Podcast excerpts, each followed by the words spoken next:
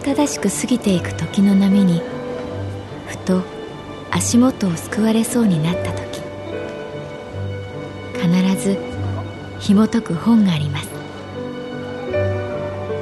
その本にはある女性の人生が描かれています。どこにでもあるごく普通の人生。でも本の中の彼女に出会うと心の湖に波紋が幾重にも広がるようにゆっくりと優しい言葉が満ちていきます。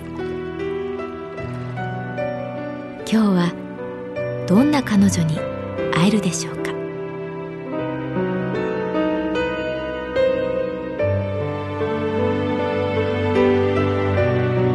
サウンドライブラリー。世界に一つだけの本。朗読は私木村多江がお送りいたします。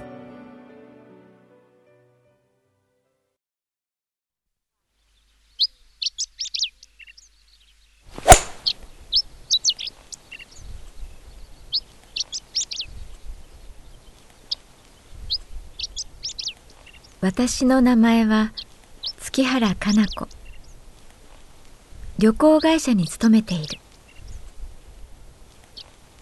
旅行パックでこの時期人気なのがゴルフツアー。梅雨に入る前の気持ちのいい季節。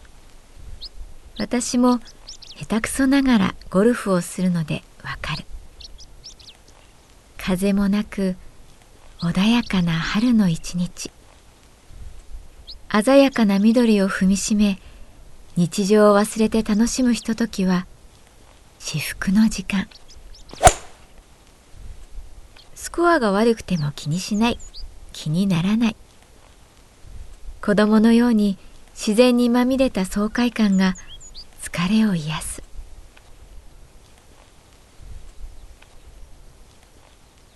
風香る5月の下旬。伊豆で100人以上が参加する我が支店主催の大きなゴルフツアーがあった。私は受付要員として借り出された。名門ゴルフコース。そのロッジに全泊する。このプロジェクト、一人だけ苦手な人がいた。ゴルフ場との間を取り持った代理店の川久保さん。彼は40代後半くらいの大柄な人で、噂では大学はゴルフ部。プロを目指したけれど、叶わなかったらしい。あいつもさ、そいつもさ、実は俺が教えたんだ、ゴルフ。有名人を挙げて自慢をする人だった。腰痛めなきゃね。今頃、俺、小器用なんだけどね。今回、どういう経緯で彼が入ったのかはわからない。店長の昔からの知り合いだという。川久保くんがいなかったらね、あのコースでこの時期こんな企画通してもらえないんだよ。彼にはほんと頭上がらんよ。店長は言った。全泊は私だけだと思っていた。ロッジの食堂で一人夕食をとっていたら向こうからあから顔の大柄な男性が近づいてきた。あれ？月原さんも全泊ですか？いやーラッキーだな。ここご一緒してもいいですか？川久保さんは私の返事を待たずに椅子を引いた。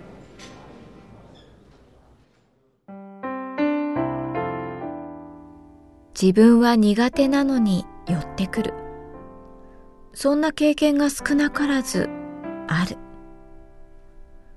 母に言わせればかなちゃんは八方美人だからということらしい。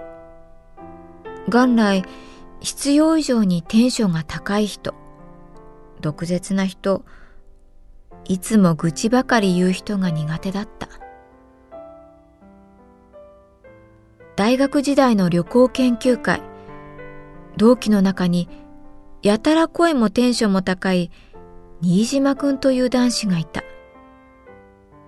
月原はさ、もっと自分を出してった方がいいぜ。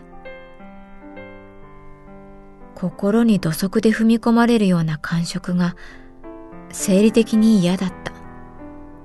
でも、なぜか新島くんは何かにつけ私に構ってきた。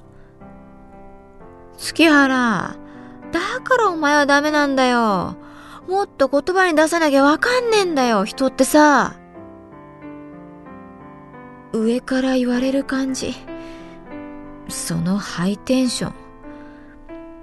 彼が部室にいるのがわかると、ドアを開けずに立ち去ることも少なからず。嫌だ嫌だと思っているといつの間にか遠くに離れていく。そんなことが人生で何度かあったけれど、新島くんもいつしか大学に来なくなった。同期の女の子が教えてくれた。新島くんね、実家のお菓子屋さんが潰れて、大学に通えなくなったみたい。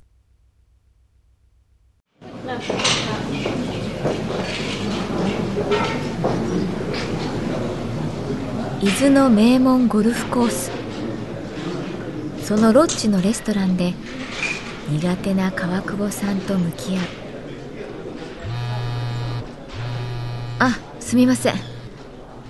彼がテーブルに置いた携帯電話は幾度となくブルブルと震えた。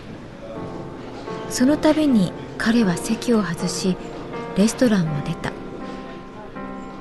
食事を終えた後川久保さんはあの月原さんよかったら一杯だけ飲みませんか？ここのバーなかなかいいんです。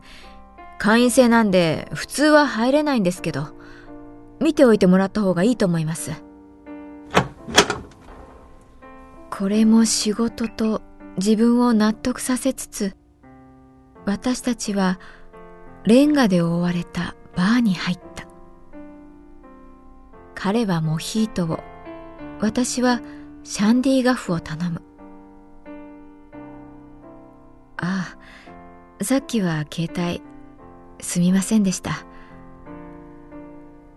川久保さんは頭と声のトーンを下げた。いやね。お恥ずかしい話。一人息子がね。この春から中学2年なんですが生意気に反抗期でね。もう手がつけられないんです。女房がね発狂したみたいに電話かけてくるんです。このままだと私殺されるてね。いやもうたまらんですよ。毎日毎日たまらんです。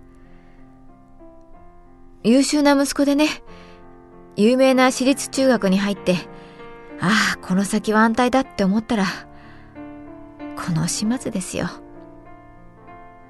人生はままならないもんですね。暴れるんです。物を壊します。壁を殴ります。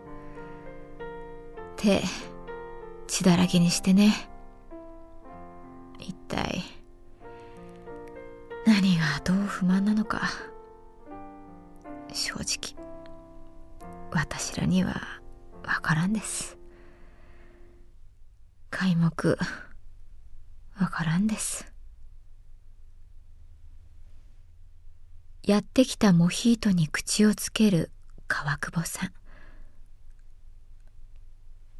すみません。いきなり愚痴ってしまって。いえ。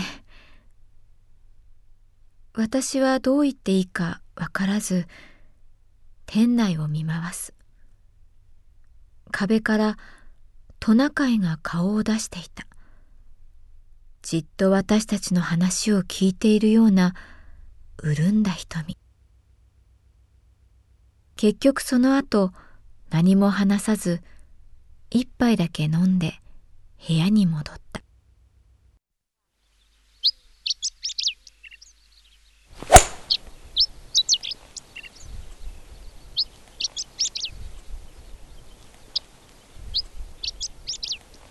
翌朝いつもよりさらにテンションの高い川久保さんの姿があった。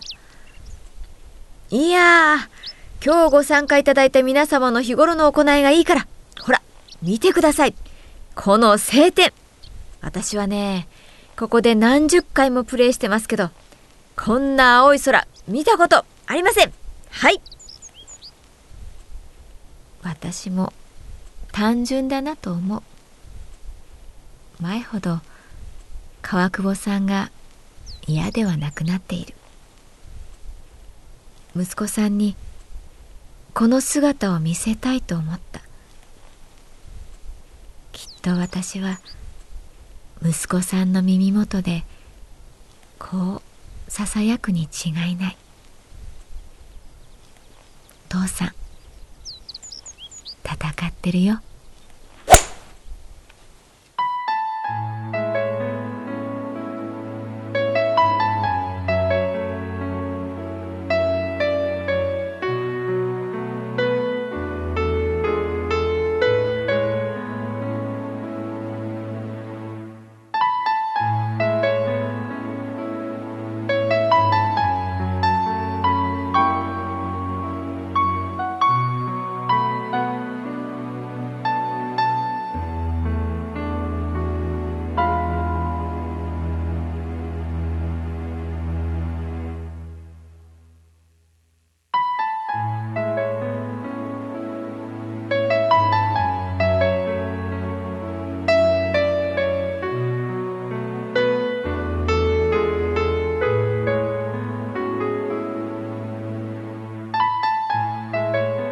ドライブラリー。世界に一つだけの本。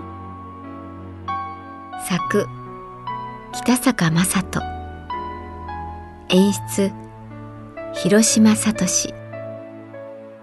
朗読は私木村多江でお送りいたしました。